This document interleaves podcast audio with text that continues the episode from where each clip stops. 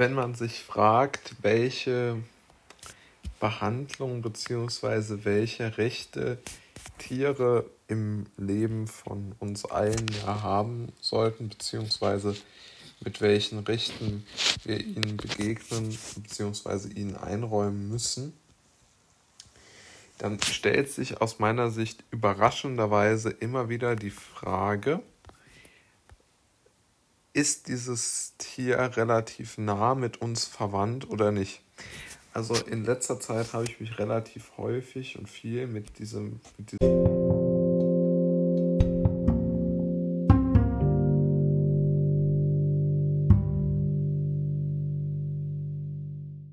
befasst. Also wie, welche sozusagen wer ähm, oder welch, welche Grundgedanken der aktuellen Einschätzung zugrunde liegen, beziehungsweise wie die Forscher und Wissenschaftler und was weiß ich nicht, wer alles, vielleicht auch Ethiker oder Leute, die sich berufen fühlen, einschätzen, wie man die Rechte von Tieren ähm, richtig sozusagen einordnet, bewertet oder sagen wir mal, welche ethischen Grundvoraussetzungen dort ähm, sozusagen abgehalten oder für, für richtig befunden werden. Und interessanterweise hat sich da herausgestellt, oder ist nicht unbedingt herausgestellt, aber mir wurde klar, dass sehr viele äh, Wissenschaftler und auch ähm, große Institute oder auch, äh, sagen wir es mal, sehr öffentlichkeitswirksame Kampagnen die Lage so einschätzen, dass man Tieren, die näher mit dem Menschen verwandt sind, also so genetisch verwandt sind, mehr Rechte einräumt als Tieren, die dem Menschen nicht so nah verwandt sind. Um es einmal ein Beispiel zu geben, Menschenaffen werden ja jetzt, also ist es ja doch in sehr, sehr wenigen Ländern noch vorgekommen, dass mit diesen Tieren Tierversuche gemacht werden. Bei Ratten und Mäusen und auch anderen Tieren ist es aber vollkommen normal. Und äh, natürlich, ich bin, bin natürlich gegen äh, alle Arten von Tierversuchen, ja, aber darum soll es jetzt hier gar nicht gehen, sondern es soll mir mehr darum gehen, um diesen Gedanken, dass man sozusagen sich äh, über Gedanken darüber macht, welcher, äh, sozusagen welche Faktoren wichtig wären, um den Tieren Grundrechte zuzusprechen, jetzt aus der Perspektive der, der meisten die äh, Statist oder meisten Vorträge bzw. Vorschläge, die ich gelesen habe. Und dort stellt sich ganz klar heraus, dass ne, so eine gewisse genetische Grundlage dort äh, gemacht wird, ja, oder auch so eine wissenschaftliche, erforschende Grundlage, ja. Also es wird geschaut, welches Tier ist uns nahe, beziehungsweise welches Tier kann ähnliche Dinge wie ein Mensch, ja. Also zum Beispiel man mit verschiedenen Menschenaffenarten ähm, und auch anderen Affenarten äh, solche Tests gemacht ob die äh, die Deut oder ob die Sprache verstehen können, also unsere menschliche Sprache verstehen können,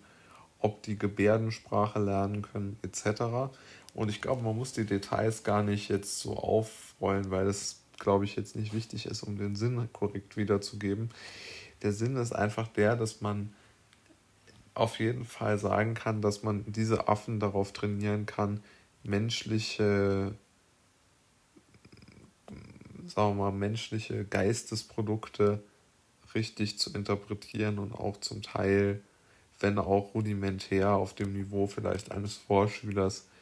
richtig ähm, zu nutz also richtig zu benutzen. Also so, und diese ganzen äh, Menschen, die diese Studien gemacht haben, sind zu dem Ergebnis gekommen oder vielmehr setzen sich dafür ein, Menschenaffen wesentlich mehr äh, oder mehr Rechte ähm, zu geben, als es bisher der Fall ist. Nur sagen sie halt genau auch, dass man diese Rechte dann auch anderen Tieren zu äh, natürlich äh, zu, zukommen lassen muss, weil äh, für die ja im Grunde genommen äh, genau das Gleiche gilt, weil aus der Perspektive, und das halte ich auch für völlig richtig, natürlich ist wie folgt ist, man hat ja jedes Tier hat ja sein eigenes komplexes ähm, Bewusstsein und sein eigenes, sich seiner selbst bewusst, seiner einfach einmal seiner ähm, Situation. Und genau diese Situationen und diese, ähm, äh, ja, wie soll man das nennen, diese, diese Bewusst, dieses Bewusstsein für das eigene, für das, für das eigene Leben, für das eigene Leid implizieren ja schon aus meiner Sicht, dass es dort ein, eine Möglichkeit geben muss, dass dieses äh, Tier darüber nachdenken kann, wie es ihm geht, welche Situationen sich gerade äh, im Kopf äh, abspielen. Also zum Beispiel jedes Haustier erkennt,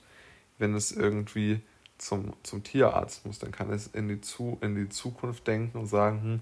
die machen irgendetwas mit mir, das kann nicht ähm, gut für mich sein, also laufe ich von dort weg. Also das heißt, ohne ein Bewusstsein könnte ja kein Hund, keine Katze, kein Kaninchen diese, diese Abwägung treffen. Ne? Sie könnten ja nicht wissen, oder sie, sie, es würde ja auch gar keine, gar nicht sinnvoll sein, äh, zu sagen, Tiere haben kein äh, Bewusstsein, sondern das ist ja rein eine Schutzbehauptung aus meiner Sicht, dass man ähm, ja sagen kann, okay, wir können jetzt hier irgendwo Tiere äh, für unsere Zwecke gebrauchen. Aber diese, diese Art der, der, der, der Absprechung des, des, des Denkens, was ja viele Menschen machen in Bezug auf die Tiere, halte ich wirklich für eine reine unsinnige äh, Schutzbehauptung. Und ich denke wirklich, dass das ein großes Thema eigentlich dieser, nennen wir es mal, um vielleicht so benannt, sehr umweltbetonenden Parteien, müsste es aus meiner Sicht sein, für sehr, sehr viel mehr Tierrechte einzutreten. Das wäre, glaube ich, ein ganz, ganz zentraler Punkt, den ich auch vollstens also unterstützen würde.